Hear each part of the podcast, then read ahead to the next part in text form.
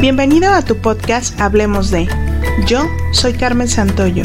La vida me ha dado la oportunidad de interesarme en tantos temas y por ello conocer a tantas personas que decido crear este espacio, donde encontrarás información útil y fresca que te acompaña día a día. Comparte este podcast, es para todos, es para ti, así que comenzamos. Hablemos de.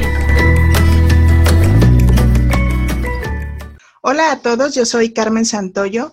Bienvenidos a un episodio más, es nuestro episodio número 5. Y pues antes de comenzar les quiero mandar un saludo muy afectuoso a todos ustedes. Así como ustedes me escuchan a través de este podcast, así también yo estoy atenta a todos sus mensajes que me hacen llegar a través de redes sociales. El día de hoy hablemos de Susana Distancia, Susana Convivencia desde casa. Y pues hoy nos damos cuenta que el mundo ha cambiado rotundamente y pues hemos de adaptarnos a él. Y para ello hoy les tengo una súper invitada desde Brasil. Ella es Paulina Barragán. Ella es psicóloga especialista en arteterapia, donde pues ha tenido la oportunidad de trabajar dentro de esta técnica con niños, con jóvenes, con adultos y algo muy interesante ha implementado talleres de arteterapia en lugares de atención geriátrica y así también le ha permitido pues asesorar a esos cuidadores que están atentos a adultos mayores o tanto a niños o a esos padres que de repente están buscando una asesoría más personalizada. Eh, hoy gracias a la tecnología estamos grabando esta entrevista a través de Zoom y pues yo estoy contentísima de tenerte aquí. Bienvenida, Paulina. Hola Carmen, muchas gracias por la invitación. Es un gusto para mí estar ahí, aquí hoy contigo. Espero que la información que traigo sea útil y le sirva para su convivencia en casa. Eh, el día de hoy hablaremos de lo que estamos pasando todas las familias en estos tiempos de confinamiento, de encierro. Estamos viviendo algo nuevo, algo diferente, algo que rompe con todo lo que estábamos acostumbrados con lo cual se vuelve muy importante replantearnos hábitos, costumbres, nuestras formas de vincularnos y nuestros roles como familia. Y para esto les nombraré tres cuestiones fundamentales para lograr una mejor calidad de vida en estos momentos y que nos sirvan también a futuro.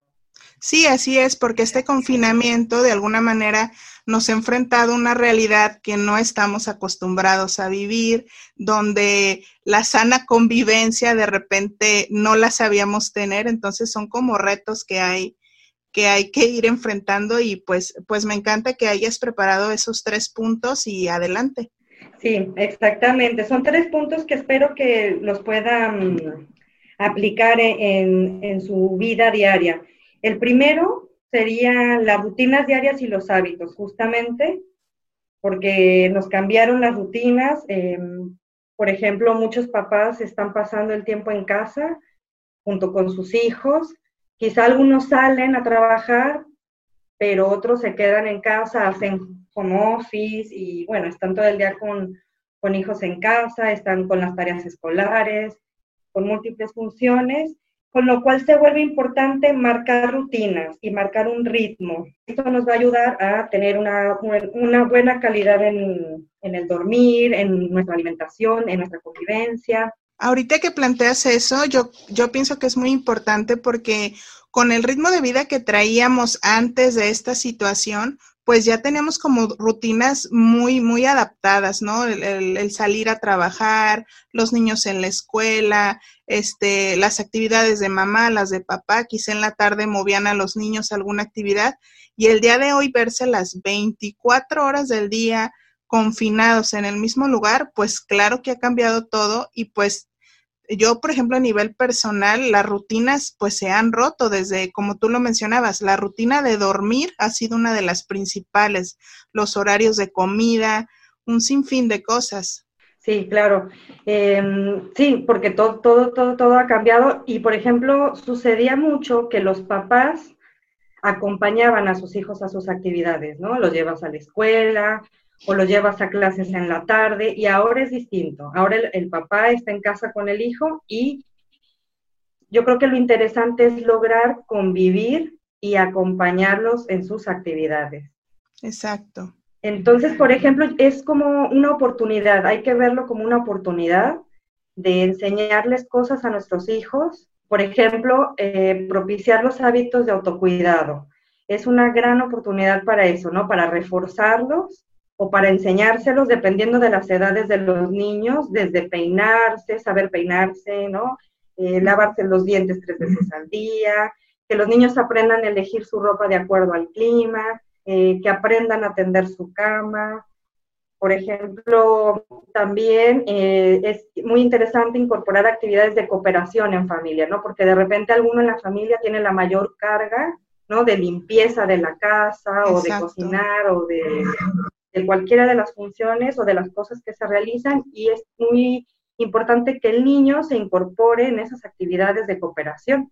Me parece muy interesante este punto porque cuando tú mencionas eh, irles, irles enseñando como los hábitos, es cierto, o sea, en, el diario vivir muchas veces nos alejamos de eso o como mamás, por lo más práctico, lo más rápido, pues les elegimos la ropa, les tendemos la cama, o sea, queremos ayudarlos y no nos da el tiempo quizá de, de mentorearlos a que lo hagan ahora solos. Y este es el tiempo donde se puede hacer ese trabajo, ¿no? Sí, es como aprovechar, es como una oportunidad, ¿no? De reforzar, de incorporar aprendizaje. Sí, normalmente los papás salen en la mañana apurados porque tienen que llegar al trabajo, porque tienen que llegar puntualmente a la escuela y los niños no tienden la cama o a veces ni se lavaron los dientes, no se saben peinar porque la mamá o el papá los peina a toda, a toda velocidad. Exacto. Bueno, este, es, y es importante que los niños adquieran hábitos de autocuidado porque les van a servir no solo ahora, sino también a futuro. Y bueno, también esto que hablábamos de las actividades de cooperación, de entre todos mantenemos la casa limpia, por ejemplo. Esto también son hábitos que van a dar autonomía, independencia a los niños. Por ejemplo, aprender a barrer, aprender a lavar los platos, eh, levantar la mesa, tender la mesa, aprender a coser, no sé, yo creo que, no sé si en esta época hay, haya niños que sepan coserse un botón, por ejemplo, ¿no? Es importante. es importante y es algo que en realidad, si lo pensamos, cualquier niño puede, puede aprender a coser un botón, puede colgar la ropa, puede aprender a usar la lavadora, ¿no? Puede ayudar a los papás a organizar las compras, saber dónde se guardan las cosas. Bueno, aprender todo esto se convierte en una oportunidad tanto para los papás como para los hijos, eh, de una mejor convivencia, de aprender cosas nuevas, eh, de involucrarse en las cosas que pasan en casa y también, bueno, de cooperar en las cosas que a cada uno le gusten más. No puede ser que a algunos niños les guste más las plantas y ellos pueden ocuparse de cuidarlas, o hay niños que pueden sentir interés por cocinar y y pueden aprender a cocinar, eh, aprender, eh, no sé, postres, alguna receta que les guste mucho. Este, puede servir como para relacionarse también con la alimentación desde otro lugar, ¿no? De otra forma. Sí, y ahí yo, yo pienso que también se puede dar uno grandes sorpresas de que de repente a lo mejor alguno de nuestros hijos tiene pasión quizá por el dibujo o como dices, el cuidado de las plantas o, o resulta que son excelentes chefs, pero no les habíamos dado el tiempo ni el espacio para, para averiguarlo, ¿no? Para, para experimentarlo.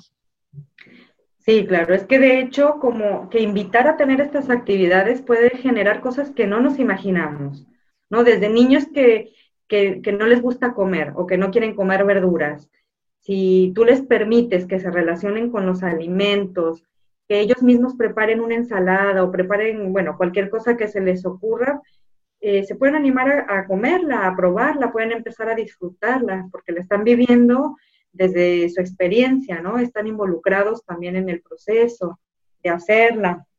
A los niños en general les encanta hacer postres, así que yo les recomiendo que lo intenten, porque también eh, haciendo eso estimulan áreas cognitivas.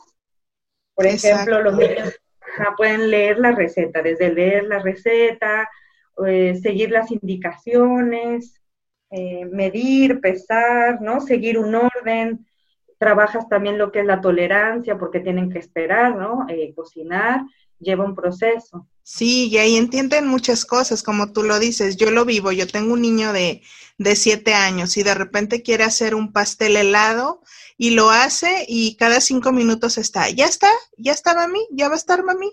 Y entonces, si es como un ejercicio de, a ver, este pan o este pastel helado lleva un proceso, este va a tardar tres horas en el congelador o, en o si lo horneas va a tardar 40 minutos, una hora en el horno y quizá saliendo va a estar muy rico, sin embargo todavía no es tiempo de comer. Sí entiendo esa parte que de repente los niños sí se vuelve un trabajo, o sea, bonito, un proceso bonito de aprendizaje, de, de que todo tiene un proceso.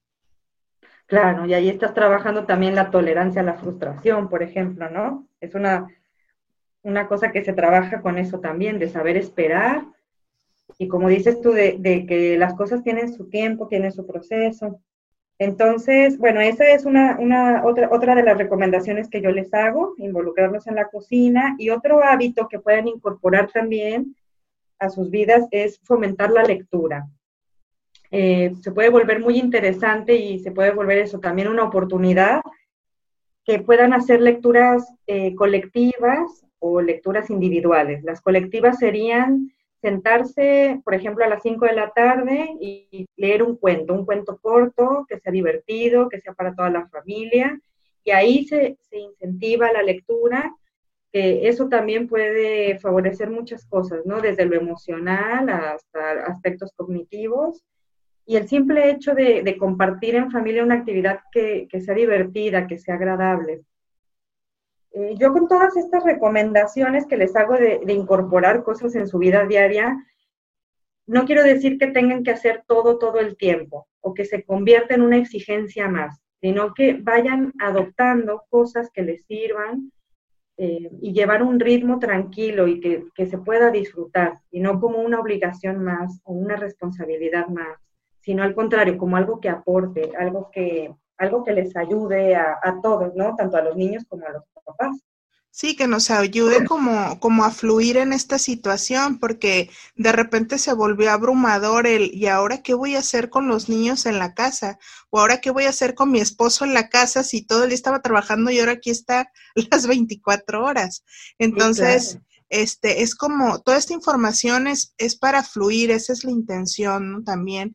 Y, y, a mí me gusta mucho hacer hincapié a quienes nos escuchan de que de todo lo que escuchen en este programa, tomen lo que les sirva y lo que no, que lo dejen ir, que fluya, que, que se vaya. Sin embargo, que puedan adoptar algo para sí y les signifique, es, sería maravilloso.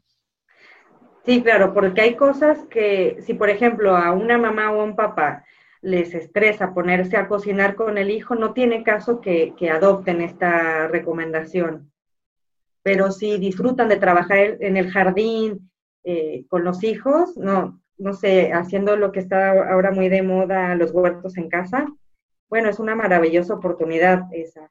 Y es así como discernir, discriminar qué nos sirve, qué no nos sirve y qué nos aporta y qué no nos aporta.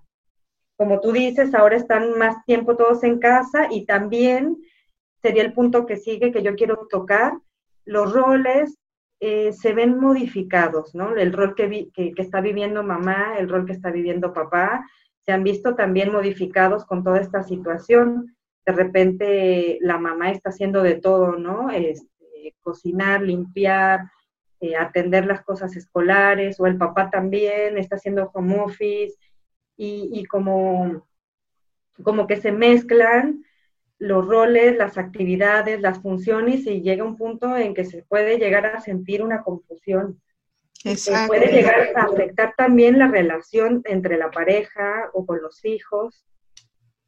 Sí, porque de repente estamos como mamás cumpliendo una función o un rol de maestras, cuando quizá no es tanto, o sea, cumplir ese rol, sino es apoyar a la maestra porque eh, yo te comparto que dentro del grupo de mi niño, este, Paulo pues está tomando sus clases virtuales y pues las mamás lo están apoyando, ¿no? Y de repente hay niñas de que, mami, por favor, ya no quiero que seas mi maestra. ¿Por qué? Porque llega la frustración, llega el llanto, la mamá se altera, quizá le habla más fuerte, entonces hasta la relación mamá-hijo ahí se ve pues en una fricción que no era necesario, ¿no? Sí, eso que estás diciendo me parece que es uno de los puntos más sensibles en este momento, porque tanto el papá como la mamá o el niño se estresan, ¿no? Están recibiendo como una demanda desde la escuela que, sienten que tienen que cumplir em, de determinada forma y quizá tenemos que ser un poco más flexibles y, y, reconocer, ¿no? No soy yo el profesor, yo estoy cumpliendo como papá la función de puente entre la escuela y mi hijo. Exacto. Entonces, lo primero es eso, entender que no somos el profesor y, entender también que como papás no sabemos todo. Quizá hay cosas del contenido que, no nos acordamos o que no entendemos bien. Exacto.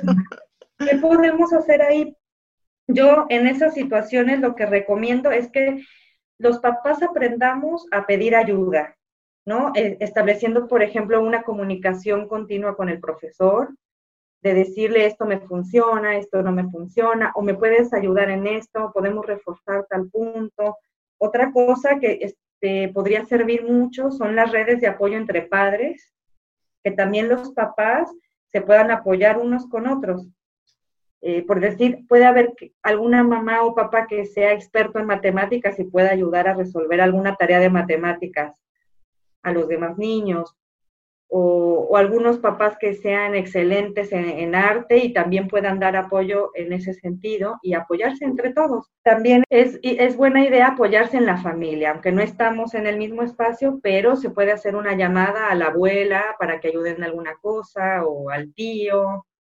¿no? Sí, estamos como en una etapa de, de que la cooperación se está, se está se está viendo muy valuada y está bien, o sea, como tú lo, como tú lo dices, pedir ayuda se vale, se vale decir, sabes que no puedo, porque pues puede haber mamás dedicadas a 24/7 a sus hijos porque quizá eran amas de casa, que también el trabajo en casa jamás se termina, este, Pero hay mamás que están haciendo home office, que aparte de cumplir sus labores este, en el, del trabajo, están haciendo una función de ese puente con, con la escuela, están haciendo de mediador de repente porque los hermanos quizá no tienen la tolerancia habitual o quizá el, el esposo. Entonces, de repente sí se vuelve conflictiva esa convivencia, ¿cierto?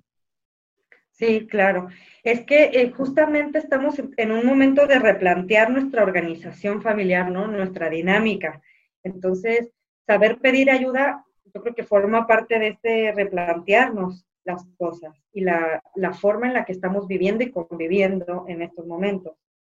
Y, y tener presente esto de la sobreexigencia. Yo creo que a veces los papás, no sé, reciben las tareas de la escuela y están con el hijo hasta que la termina y muchas veces a los gritos o en una situación ya muy estresante. Yo les recomiendo que paren. O sea, cuando empiece a haber un conflicto ya fuerte, es mejor parar, detenerse y hacer alguna otra cosa que los distraiga y retomar la actividad en un momento donde estén tranquilos. Porque yo, finalmente lo más importante es lograr mantener los vínculos afectivos y el cuidado entre, entre el hijo y entre el padre, ¿no? Sí, porque pues este confinamiento o este aislamiento principalmente es por la seguridad de todos y cada uno de nosotros. Y pues imagínate que por resguardarnos y cuidarnos, resulta que las relaciones familiares se están friccionando, se están desgastando y está habiendo pues situaciones que no deberían de ser entonces sí, sí se vuelve así como, ok, estoy dentro para estar mejor, no me está yendo bien adentro de mi casa.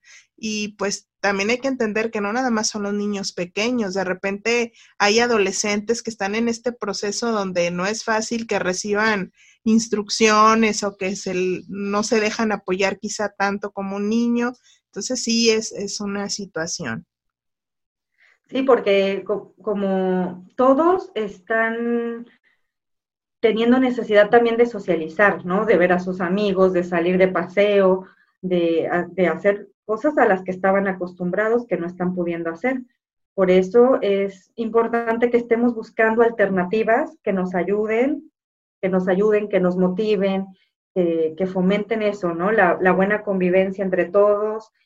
Y, justo aquí en este punto pasaremos al siguiente punto que se llama espacios personales, Sí, porque realmente si queremos eso, lograr que el, mantener sanos los vínculos, ¿no? Y, entender qué estamos necesitando y, y qué no nos sirve, es necesario tener un espacio personal donde encontremos esos momentos, ¿no? De reflexión, de, de análisis, de reconocer lo que estamos sintiendo. Muchas veces estamos nerviosos, estamos angustiados o estamos tristes y no nos permitimos sentirlo. Y es importante reconocerlo, es importante sentirlo también y tener un ratito para lo que sea que, que estamos necesitando. Y bueno, para los papás a veces es difícil porque los hijos no sienten que hay una demanda constante de parte del hijo o de parte de la pareja. Entonces ahí tenemos que aprender a pedirlo y decir, mamá necesita un rato a solas o papá necesita un rato a solas y me salgo y me tomo un café, me doy un tiempo para mí. Los niños también necesitan tiempos a solas, sin que estén recibiendo las indicaciones de los papás, sin que les estén diciendo qué hacer y qué no hacer, lo que sería el tiempo libre. Sí, porque también aquí hay que considerar que hay, hay familias que tienen casas quizá muy adecuadas para una sana convivencia en este aspecto. Quizá tienen más recámaras o tienen un jardín o tienen espacios más amplios, pero hay familias que están este, las 24 horas, o sea, viéndose la cara, pues, que, que, que están en el mismo espacio, que quizá no se pueden aislar unos de otros, o sea, cómo vivir ese proceso y lograr un espacio personal dentro de este tipo de convivencia. Sí, claro, justamente eso que estás diciendo sería de lo más complejo y se tendría que poder lograr de alguna forma, ¿no? No sé, entrar al baño y darte un baño tú a solas, tranquilo, o irte a la entrada de tu casa y, lo, y lograr estar un rato a solas, en silencio o escuchando música. No sé, tenemos que buscar alternativas que, que nos funcionen y que los otros aprendan a respetarlas también. Quizá si estás en, el, en la misma sala y te sientas en un sillón, tú a solas, haciendo lo que tú quieres, sin que el otro te esté hablando, te esté interrumpiendo, sería suficiente, ¿no?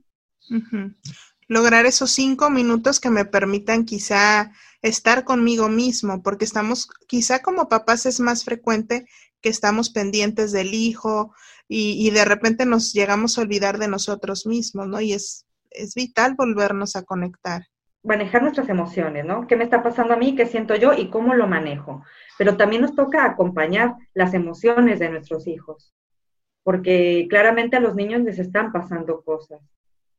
Eh, no están yendo a la escuela, no están conviviendo con sus amigos, no están saliendo a sus clases, entonces también están sintiendo eh, lo que sea, ¿no? angustia, tristeza o incertidumbre. Eh, muchas veces no saben ni ponerle palabras los niños a lo que sienten.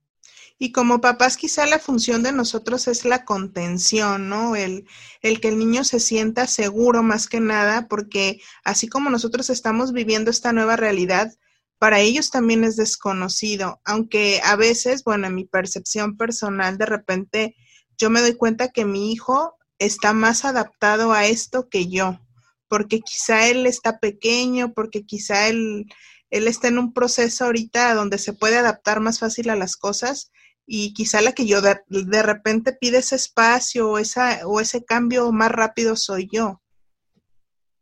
Claro, ¿no? Y que quizá es que tu hijo puede ser que está feliz de que están sus papás en la casa más tiempo.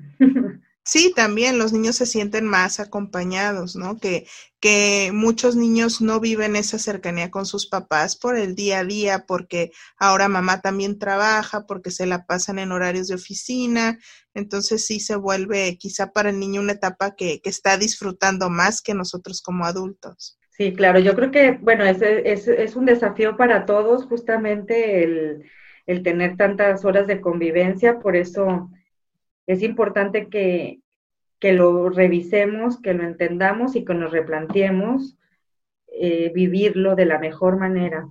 Eh, lo que les quiero decir es que con todo esto la intención es que como familia logremos eh, reinventarnos, logremos nutrir nuestra convivencia, entender nuestro rol como padres, tener bien claro cuál es nuestra función como papás y saber que no somos todólogos ni podemos con todo es importante que aprendamos a pedir ayuda, a un profesional, por ejemplo, a los profesores o generar redes de apoyo entre padres y familiares para lograr entre todos, eh, papás, hijos, disfrutar de esta nueva forma de convivencia que también nos van a servir a futuro, ¿no?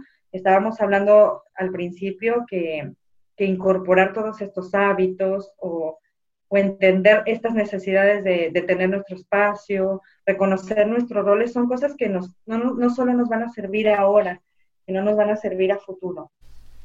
Paulina, sin duda toda esta información ha sido súper precisa y oportuna en este día a día. Agradezco infinitamente el tiempo que nos has brindado. Me gustaría mucho que nos compartieras tus redes sociales. Sé que aún en la distancia estás trabajando mediante plataformas virtuales, entonces eh, tú puedes, tú puedes quizá apoyar a alguien que está allá afuera y que se sientan con la confianza de consultarte. ¿Dónde te pueden encontrar, Paulina?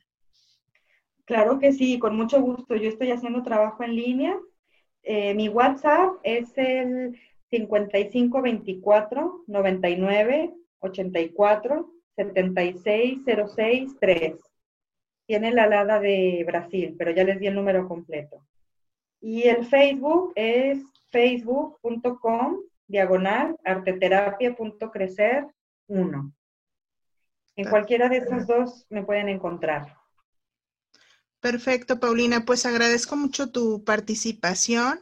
Este, para mí fue un placer que estuvieran, que estuvieras aquí con nosotros y pues el micrófono y la invitación está abierta para cualquier otra, cualquier otro episodio que quieras unirte a nosotros. Eh, un placer, Paulina. Muchas gracias, Carmen. Para mí también ha sido un placer estar aquí contigo y compartir este espacio tan lindo que estás generando. Bueno, hemos llegado al final de nuestro quinto episodio. Recuerden, Susana Convivencia, Susana Distancia desde casa. Eh, yo soy Carmen Santoyo. Síganos a través de redes sociales. Un placer. Hasta luego. Este es un episodio más de Hablemos de. Interesante, ¿no? Síguenos en redes sociales y suscríbete a la plataforma donde prefieres escucharnos. Recuerda, Hablemos de con Carmen Santoyo. Hasta la próxima.